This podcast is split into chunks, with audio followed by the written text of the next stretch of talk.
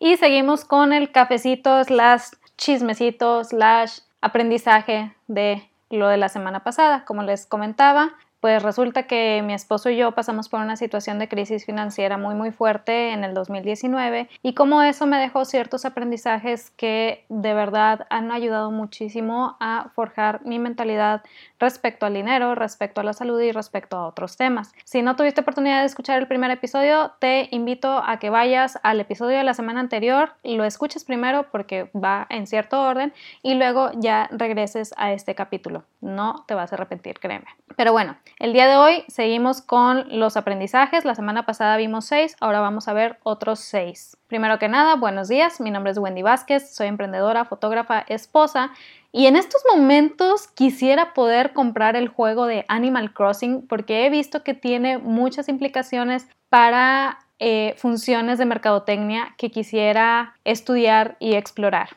Sí, así de ñoña soy con el estudiar los métodos eh, de mercadotecnia y de ventas. Pero bueno, y el día de hoy vamos a seguir con los otros seis aprendizajes de tiempos de crisis. ¿Por qué fueron 12 aprendizajes? Pues que sean como los 12 días antes de la Navidad. Si tienes oportunidad de aplicar un aprendizaje por día, pues analizarlo, pensarlo, ver de qué manera te puede ayudar a ti, pues realmente adelante, hazlo, porque es información que de una u otra manera nos va a servir para forjar nuestro pensamiento alrededor de las finanzas, alrededor de nuestra persona, alrededor de nuestra familia, etcétera, etcétera, etcétera. Y sin más por el momento, comencemos. Aprendizaje número 7. Sigue invirtiendo, pero en ti, en tu aprendizaje. Como te platicaba la semana pasada, eh, nuestras finanzas ya, está, ya tenían cierto orden, es decir, teníamos nuestros presupuestos armados y demás. Por ende, cuando empezó la crisis, en lugar de correr como locos por todos lados pensando qué íbamos a hacer, tuvimos que sentarnos, revisar nuestras finanzas, revisar qué eh, gastos o más bien qué presupuestos teníamos que recortar porque no eran básicos y eso nos permitió también revisar qué presupuestos dejar. Y una de, de las cosas que tenemos presupuestadas es aprendizaje. De verdad, este presupuesto es súper, súper importante. Muchas veces pensamos que como ya salimos de la escuela, como ya nos graduamos, como ya tenemos el título, ya no importa tanto el seguir estudiando, cuando no. Realmente, si quieres aprender, si quieres que la gente reconozca el valor que tú tienes para darle en cuanto producto o servicio, tienes que seguir invirtiendo en ti, tienes que seguir invirtiendo en tu aprendizaje, tienes que seguir invirtiendo muchísimo en educación. Porque la escuela te da las bases, pero las bases más básicas, valga la redundancia. Cuando tú quieres aprender realmente qué hacer, cómo hacer y todo lo demás, tienes que irte a los aprendizajes que no están en una escuela formal. No quiere decir esto que la escuela esté mal, no, pero si tú te quedas nada más con lo que te dio la escuela, te quedas con lo más básico hoy en día. Ya no es como hace 20, 30 años donde la escuela ya te preparaba para muchas otras cosas. La economía ha cambiado, la manera de hacer negocios ha cambiado, la manera en que nosotros adquirimos nuestros productos o servicios han cambiado. Y creo que la pandemia es todavía un ejemplo más claro de ese cambio. Lo que nosotros muchas veces estábamos muy renuentes a hacer en cuanto a hábitos de compra y demás, la pandemia los aceleró. ¿Por qué?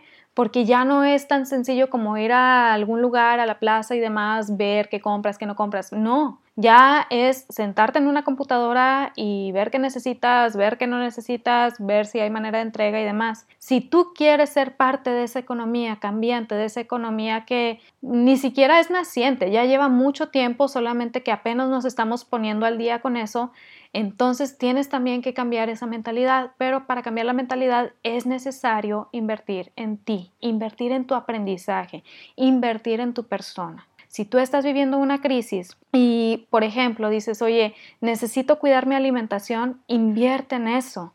¿Por qué? Regresamos a los puntos de la semana pasada. Porque tu salud es más que importante en el tiempo de crisis. Y más porque la crisis genera estrés, genera ansiedad. Y si estamos viviendo con puro estrés y ansiedad, estamos generando en nuestro cerebro una realidad eh, en donde lo estamos haciendo trabajar de manera acelerada. Y recordemos lo que se mencionaba en el libro. Nuestro cerebro no distingue lo que es real y lo que no es real. Si nosotros estamos sometiendo a nuestro cerebro a un estrés continuo por no estar preparándonos, por no estar invirtiendo, por no estar buscando ir más allá, por estar generando un estado pobre de salud, nuestro cerebro va a creer que esa es la realidad y va a programar a todo el cuerpo para vivir con base en esa realidad. Pero ese programar a todo el cuerpo implica que todo el cuerpo esté en estado constante de pelea o huye. Un estado que genera secreción extra de hormonas que no debe de haber y pues mil cambios químicos y fisiológicos que a la larga te dañan todavía más tu salud. Entonces es muy muy importante que dentro de tu tiempo de crisis reconozcas también la importancia de seguir invirtiendo en ti, en tu salud, en tu aprendizaje, en aquello que puedes adquirir, pues ahora sí que para empezar a generar más. Muchas veces vemos este, esta mentalidad de querer eh, aprender para generar más como algo ambicioso, como, ay, es que esa persona se debería conformar con lo que tiene. No estoy diciendo que no estés contento con lo que tienes, al contrario, hay que dar gracias por lo que uno tiene. Si comiste hoy, si tienes un techo, si te pudiste bañar, para mí esos son motivos de dar gracias. Pero eso no quita que también quisiera poder mejorar esta situación. ¿Por qué? Porque yo estoy bien, pero también sé que hay otra gente que no está bien.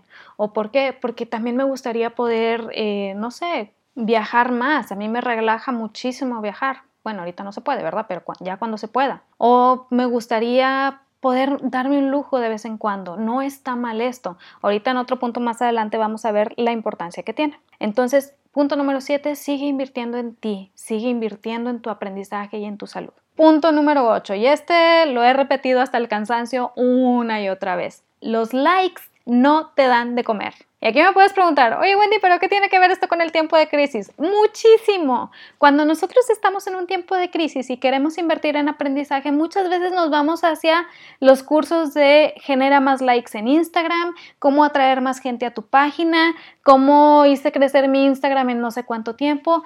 Eso no sirve de nada. No estoy diciendo que, que hacer crecer tu audiencia no sirva, pero el like en sí no te da de comer lo que te va a generar ingresos es lo que te da de comer, entonces tienes que enfocarte en las ventas reales. Si esas ventas te traen likes, qué bueno, pero en ese tiempo yo te diría, desconéctate completamente de los likes, porque el, like es una estrategia cuando sabes usarla. Si nada más estás pagando ads, si nada más estás pagando publicidad por el like, no implica que te van a comprar. Tenemos que hacer las paces con ese pensamiento no porque esté en contra de los likes, siento que me sulfuré mucho con esto, pero no porque esté en contra de los likes, sino porque tenemos que entender que cada paso en la trayectoria que tienen nuestros clientes en nuestro emprendimiento tiene una razón de ser y cada uno lleva una estrategia. Entonces, si tu estrategia ahorita es que necesitas la venta de supervivencia, que no está mal, enfócate en esa venta, no te enfoques en likes, no te enfoques en páginas, no te enfoques en logotipo, nombre, no, enfócate en esa venta. Ahorita sí es necesario enfocarse en esa venta. No estoy diciendo que te vas a malbaratar, no estoy diciendo que tengas que ahora sí quedar todo el servicio completo por el precio de tu servicio básico, no, para nada.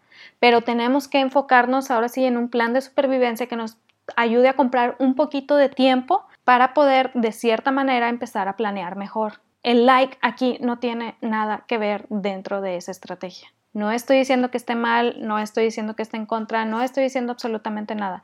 Pero el like en sí mismo no es una recomendación. Aquí me puedes decir, oye, pero es que yo necesito recomendaciones para seguir eh, vendiendo. Supongamos que estoy en la venta de supervivencia, necesito recomendaciones para seguir vendiendo. Sí, necesitas recomendaciones, no likes. El like en sí mismo ya no representa casi nada para tu venta. Suena muy fatídico, pero la realidad es que me ha tocado gente que me da like por ayudarme y realmente no mueve a nada más. Lo que mueve es una recomendación real. Cuando alguien le pregunta a un amigo tuyo, oye, ¿quién vende, quién vende empanadas? Y ese amigo dice, tengo o conozco a esta persona que vende empanadas, están muy buenas, a mí me gustó mucho la de piña, bla, bla, bla, bla, bla. Le da toda la reseña, ¿por qué? Porque ha probado tu producto y sabe de lo que está hablando. Esa recomendación es la que funciona. Puede ser por medio de redes sociales o puede ser de boca en boca, pero eso es lo que funciona. El like no sirve en este aspecto.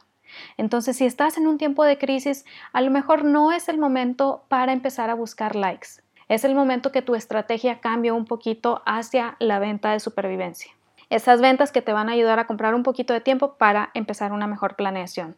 Si te fijas, todo tiene una razón de ser. Aquí estamos hablando de la venta de supervivencia que muchas veces he dicho que no es eh, bueno basar nuestra estrategia de mercadotecnia en ello, pero aquí sí es necesario para comprar tiempo. Ya que tienes un poquito de tiempo, empiezas a planear más. Si es necesario, te regresas a la venta de supervivencia, compras más tiempo y planeas otra vez. Y eso te va a ayudar a la larga a poder aprender lo necesario, ya sea para que tengas otros productos para ofrecer, para que creas crezcas tu audiencia, para que generes ingresos de otra manera, etcétera, etcétera, etcétera, ya dependiendo del plan que tú traigas. Pero si te fijas aquí todavía no entra nada de likes. Los likes son ya cuando traes algo un poquito más establecido y de cierta manera quieres que la, gente vea que tienes presencia eh, en Internet o que de plano quieres hacer dinero con canales de YouTube o no sé si TikTok también se esté monetizando, pero que necesites los likes para que YouTube o TikTok te paguen que para mí eso no es realmente una estrategia para generar ingresos em,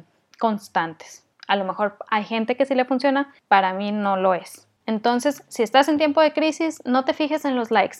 Enfócate en invertir en tu aprendizaje, ese aprendizaje que te puede ayudar a multiplicar tus ingresos.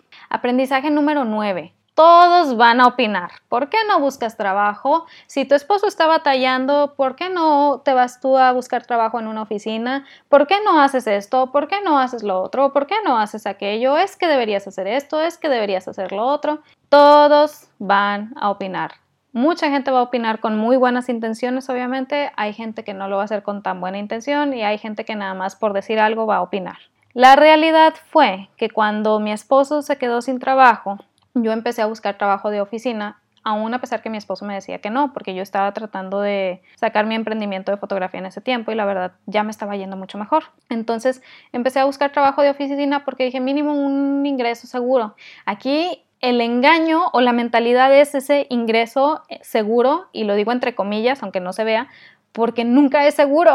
Pero bueno, yo estaba enfocada en buscar un trabajo y me di cuenta que el trabajo con ingreso seguro no me iba a servir absolutamente de nada, porque para lo que estaban pagando en muchos trabajos, yo lo estaba generando teniendo una o dos sesiones al mes. Saqué números y aparte de eso que te pagaban en esos trabajos tenía que descontar traslados, entiéndase gasolina, gastos que se pudieran generar por eh, estar en la oficina, etcétera, etcétera, etcétera. Entonces, aparte de que no iba a generar lo que estaba generando con las sesiones, todavía tenía que descontarle más cosas que en las sesiones ya tenía bien estructurados mis números, sabía cuánto tenía que invertir en traslados, sabía cuánto tenía que invertir en el tiempo que yo le dedicaba a mis clientes, etcétera, etcétera, etcétera. Entonces, a final de cuentas, cuando empecé a sacar todos los números, me di cuenta que realmente tener un trabajo estable, entre comillas, no me iba a generar más tranquilidad mucho menos más tranquilidad para la casa en sí. Y lo peor del caso es que por mucho que trataba de explicárselo a la gente, la gente solo veía, ah, tu esposo no tiene trabajo y tú no estás trabajando. Era todo lo que veía. ¿Por qué? Porque no iba a una oficina en un horario determinado a hacer eh, eh, hojas de Excel. Simplemente por eso. Y nada más por eso todos opinaban de por qué no buscas trabajo, es que tú deberías eh, salir al quite, tú deberías buscar trabajo, tú deberías hacer esto, tú deberías hacer lo otro. Entonces, aquí te voy a decir, como todos van a opinar, regrésate a los aprendizajes de presupuesto, regrésate a los aprendizajes de finanzas, regrésate a los aprendizajes de dinero, establece tus números y toma tus decisiones. Si tu decisión es simplemente no quiero trabajar porque no quiero, entonces no te quejes que no tienes dinero.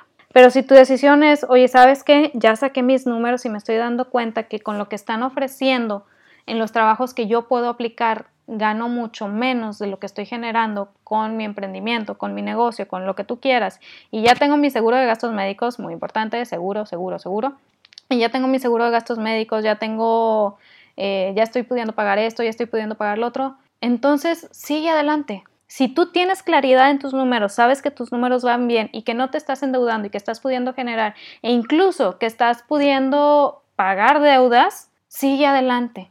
Muchas veces la realidad que trae otra persona con respecto al deber ser laboral no es la realidad que te va a ayudar a ti a generar los ingresos que necesitas para poder tener estabilidad financiera.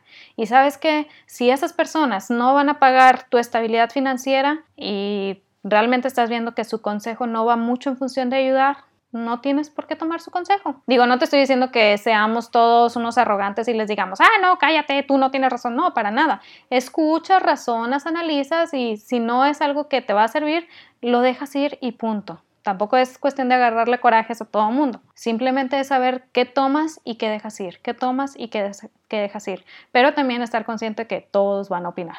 Aprendizaje número 10. Uy, ya casi acabamos. Este me costó un poquito a mí porque yo era muy dada a que todo lo que ingresaba tenía que ir hacia el presupuesto, hacia el ahorro, hacia bla, bla, bla. Pero fue algo necesario. No permitas que la crisis te robe momentos de disfrute. ¿A qué me refiero con esto? Cuando nosotros estábamos viviendo este tiempo de crisis, eh, se, se llegó nuestro aniversario de bodas. Obviamente no teníamos ni un peso presupuestado para invertir en el aniversario de bodas. No teníamos planeado absolutamente nada ni nada por el estilo. Y yo estaba en paz con eso. O sea, para mí era como, no, pues, o sea, va a ser un aniversario sencillito. Aquí vamos a estar los dos, podemos platicar, podemos salir a caminar, bla, bla, bla. Y en eso mi papá me dice, oye Wendy, ¿qué, ¿qué quisieran hacer para su aniversario? Le digo, pues sabes que hay un restaurante que me, que me gusta mucho y que vamos cuando queremos festejar algo importante, llámese aniversarios, llámese cumpleaños, llámese lo que sea. O sea, son festejos como importantes ahí en ese restaurante. Le digo, nada más que ahorita sí no creo que se vaya a poder hacer porque no lo hemos presupuestado. Me dice mi papá, no te preocupes, yo les regalo eh, la ida al restaurante Ustedes vayan, disfruten, festejen y ya, no, eh, pues aprovechen. Para mí, en esos momentos fue como, hoy es un dinero que pudiéramos aprovechar para otras cosas, bla, bla, bla. O sea, mi, mi mente lógica fue como, ¿por qué voy a festejar si es un dinero que puedo aprovechar para estas otras cosas? Pero la realidad es que ya estábamos en un nivel de estrés muy grande, ya eran muchos meses de estar esperando si se resolvía la situación de mi esposo, ya eran muchos, eh, muchas semanas de estar ahora sí que generando ingresos para los siguientes 3, 4 días, era mucho tiempo de, de estar como en estado alerta constante, lo que les platico de que se mencionaba en el libro, de cómo hacer que te pasen cosas buenas. Entonces ya era mucho tiempo de estar en la alerta constante y no habíamos tenido un momento de decir, ok, ahorita vamos a disfrutar, que mañana vamos a seguir eh, pues en este estado. Entonces dije, pues va, vamos a, vamos a la cena, porque pues obviamente mi papá nos está invitando a la cena, no nos está dando el dinero para tal o cual cosa. Fuimos a la cena y créeme que te cambia muchísimo la perspectiva de cómo estás viviendo tú tu crisis, porque sabes que pues no se acaba la cosa, vaya, sabes que hay momentos de disfrute y que esos momentos son buenos. Es parte de cuidar nuestra salud mental. Es parte de saber que aún a pesar que estamos viviendo en crisis, hay cosas buenas en la vida y que tenemos que aprender a seguir viendo esas cosas buenas. Mencionaba Víctor Franklin en su libro El hombre en busca de sentido, hay un momento en donde están en los campos de concentración, dice que llevaban todo el día trabajando, que estaban calados de frío hasta los huesos, estaban muy cansados, dice, pero en esos momentos, aún a pesar de todo lo que estabas viviendo, tú podías detener y contemplar un atardecer en todo su esplendor. Y le llamó mucho la atención que en un momento dado que estaban en esa situación, terminando de trabajar, recogiendo las cosas, uno de sus compañeros voltea, se queda viendo el atardecer y se le sale decir, aún a pesar de todo, la vida puede ser muy bella. Dice, ¿cómo alguien estando en un campo de concentración llega a ese punto de la vida puede ser muy bella? Si está literalmente casi que viviendo un castigo horrible, pero en lugar de estar visualizando todo el tiempo ese castigo, se detiene a contemplar aquello que le ayuda. Obviamente mi crisis no se compara ni mínimamente con esa situación, pero cada quien vivimos nuestras crisis a nuestras maneras y nos generan estrés, nos generan preocupación, nos generan ansiedad. Entonces, cuando tú estás viviendo eso y viene la oportunidad de poder disfrutar de algo, no implique que te endeudes más, no implique romper tus finanzas saludables, no implique que des un paso atrás en pues precauciones para el futuro. Si te viene esa oportunidad, disfruta. Son momentos buenos para ti, son momentos buenos para tu salud mental, son momentos en donde te das cuenta que la vida continúa y que puedes salir adelante, que tú puedes. Eso es lo importante, el sentir que puedes. Porque cuando estás viviendo una crisis, hay momentos de impotencia grandísimos en donde, no te miento, quieres llorar de frustración porque la realidad no cambia, quieres enojarte con todo el mundo porque la realidad no cambia, pero esos momentos de disfrute te permiten decir sí puedo. Y ese sí puedo, no sabes si va a ser como que tu tabla de salvación la siguiente semana, el siguiente día, el siguiente mes. Entonces no permitas que la crisis te robe momentos de disfrute, tus momentos de felicidad. Atesóralos, vale muchísimo la pena. Hubo momentos de dificultad que vivimos el año pasado mi esposo y yo, pero muchos de ellos no me acuerdo. Tengo mucho más presente esa cena cuando en medio de todo lo que estábamos viviendo nos arreglamos bien elegantiosos, bien guapetones y nos fuimos a cenar sin preocuparnos. Y es un momento que yo atesoro de una manera increíble. Lo disfruté muchísimo. No me acuerdo qué sucedió en la cena, no me acuerdo de qué platicamos, pero me acuerdo de cómo me sentí. Y eso es lo que importa. Luego, aprendizaje número 11. Uy, ya casi, ya casi. Tu espiritualidad cuenta y cuenta mucho. De verdad, no tienes idea. Cuando nosotros estábamos viviendo ese momento de crisis, bueno, antes que nada, quiero platicarte, yo soy católica, eh, soy católica de, pues, tratar de practicarlo lo más posible, obviamente. Sí, creo en Dios, sí, eh, pues muchas cosas, si no es que casi todo, no soy perfecta, trato de, de abandonarlo en Dios y mi oración es algo importante para mí. Los días que no oro, sí me siento como medio perdida o perdida y medio, no sé. El punto es que cuando estás en crisis es muy fácil enojarte eh, con Dios, enojarte con la vida, enojarte con lo que sea, diciendo entonces no me quieren, entonces Dios no me ama, entonces no es como me lo pintan, entonces bla, bla, bla. Es facilísimo caer en eso. Sin embargo, más allá de si debes o no caer en eso, no voy a ponerme a pelear en, esa cuestión, el hecho que tú puedas seguir hablando con Dios, el hecho que tú puedas seguir yendo a sus, a sus pies, aun aunque sea a reclamar, ayuda, es parte de tu espiritualidad, es parte de tu vida y es parte de tu salud mental. Ya sé que hablé muchísimo de este libro, pero de verdad no me canso de mencionar todos los puntos importantes que habla esta persona. En el libro de cómo hacer que te pasen cosas buenas también tiene todo eh, un extracto dedicado a la importancia de la espiritualidad de las personas, como muchas veces se elevaban eh, los niveles de relajación en alguien que vivía su espiritualidad, en alguien que eh, pues en esa espiritualidad mostraba cierto abandono hacia aquello en lo que creía, porque le permitía a su cerebro ahora sí que relajarse, confiar y seguir adelante. Entonces tu espiritualidad cuenta muchísimo. Aunque sea para enojarte, aunque sea para reclamar, aunque sea para, para decir no entiendo, pero cuenta y te va a ayudar. Tómalo, tómalo como algo muy, muy importante, muy importante, no lo sueltes. Va a haber momentos en que sientas que está el mundo silencioso y que nadie te contesta y que no tiene caso, pero para ti, para tu cuerpo, para tu mente, tiene caso y eso es lo que importa en esos momentos. Entonces, tómalo en cuenta, hazlo tuyo y no lo olvides. Y número 12, ahora sí, la más importante de todas y la que siempre se nos olvida y cuando nos lo dicen en el tiempo de crisis queremos agarrar a cachetadas al que nos lo dice. Esto también pasará. Esta crisis que estás viviendo también pasará.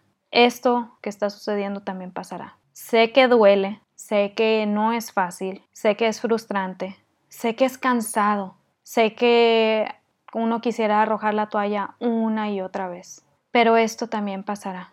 Y si te has dedicado también a tratar de tener claridad en tus finanzas, a tener o a estar cuidando tu salud y a seguir invirtiendo en ti, va a ayudarte a que pase todavía más rápido. Sé que suena a cliché, sé que suena a pensamiento cursi, pero es la realidad. Esto también pasará. Y es importante que nos mentalicemos en ese aspecto, porque cuando se acaba el tiempo de crisis y llega el tiempo de bonanza, tienes que volver a programar a tu cerebro para no estar en un sentido de alerta. Cuando ya mi esposo recuperó su trabajo, gracias a Dios, y ya pudimos empezar a tener un flujo de efectivo un poquito más constante. Eh, todavía tardamos cerca de unos dos meses en poder tranquilizarnos completamente, porque nuestro sentido de alerta había estado muy, muy despierto durante ocho meses. Entonces tienes que entender que esto también pasará y que cuando se acabe ese tiempo de crisis tienes que ayudar a tu cerebro a entender qué está pasando y ayudarlo a relajarse para que deje de estar en ese estado de alerta constante. Y eso que estás haciendo, eso que vas a hacer para ayudar a relajar, ayudarlo a relajarse, es parte de tu salud mental. Cada proceso diferente que estamos viviendo también tiene una manera de manejarse en nuestra mente. No es simplemente como que, ah, ya se acabó, y ya todo está bien. No, tu cerebro necesita asimilarlo y si tu cerebro necesita asimilarlo es porque tu inconsciente necesita asimilarlo. Y eso también es un proceso. Y si tú quieres respetar todo lo que has estado cuidando durante este tiempo para ahora sí que pues no caer en desesperación, también tienes que cuidar el proceso eh, de regresar a lo que tú conoces como una normalidad. Entonces, esto también pasará. A lo mejor no va a ser fácil, a lo mejor va a ser muy, muy doloroso, pero va a pasar. Y vale la pena que tú te prepares para ese tiempo de bonanza, vale la pena que te prepares para el tiempo de bendición, vale la pena que te prepares para, pues, ahora sí que el tiempo de frutos buenos, no sé cómo, cómo ponerlo en palabras coloquiales, porque también llega.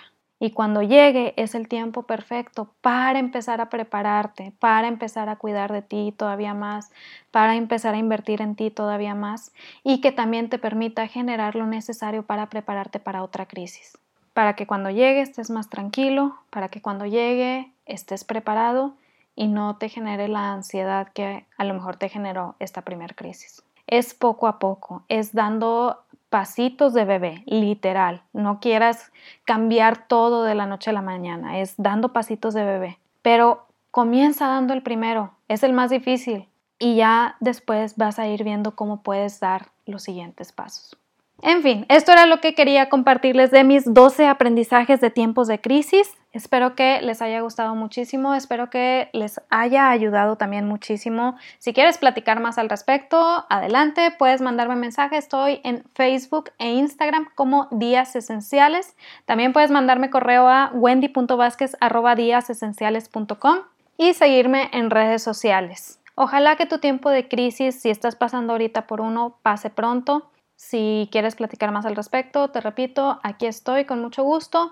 Y si en estos momentos estás visualizando la posibilidad de comenzar tu audiencia o ver quiénes en tus redes sociales pueden entrar en esa audiencia que deseas construir, te invito a que descargues el pequeño archivo que dejé para ti que te ayudará en este aspecto sin que suenes vendedor, sin que suene que estás ofreciendo algo ni nada por el estilo, sino que partiendo de una conversación genuina. Te voy a dejar el link aquí más abajo para que descargues el archivo. Si te dio curiosidad sobre el libro que te estoy platicando de cómo hacer que te pasen cosas buenas, también te dejo el link. Está buenísimo, lo recomiendo a ojos cerrados. Te cambia mucho la perspectiva de muchas cosas y, ¿quién quita? A lo mejor te puede ayudar a salir adelante. Te deseo lo mejor para esta semana, ya en Navidad. Disfruta a tu familia, disfruta a la gente que está a tu alrededor, de verdad aprovechalos, platica con ellos, crea conversaciones. No todo tiene que ser ventas, también es bueno disfrutar el tiempo con otras personas. Si piensas salir, si necesitas salir, no te olvides por favor de cuidarte, usa tu máscara, usa eh, los sanitizantes, los desinfectantes, todo lo necesario. Cuidémonos unos a otros. Esto también pasará cuando, no lo sé, no soy psíquica, pero sé que también pasará. Y entre más nos pongamos las pilas para cuidar unos de otros, más pronto podrá pasar. Te deseo lo mejor, que se cumplan todas tus metas, que logres todos tus objetivos y nos vemos en el episodio de la siguiente semana. Bye.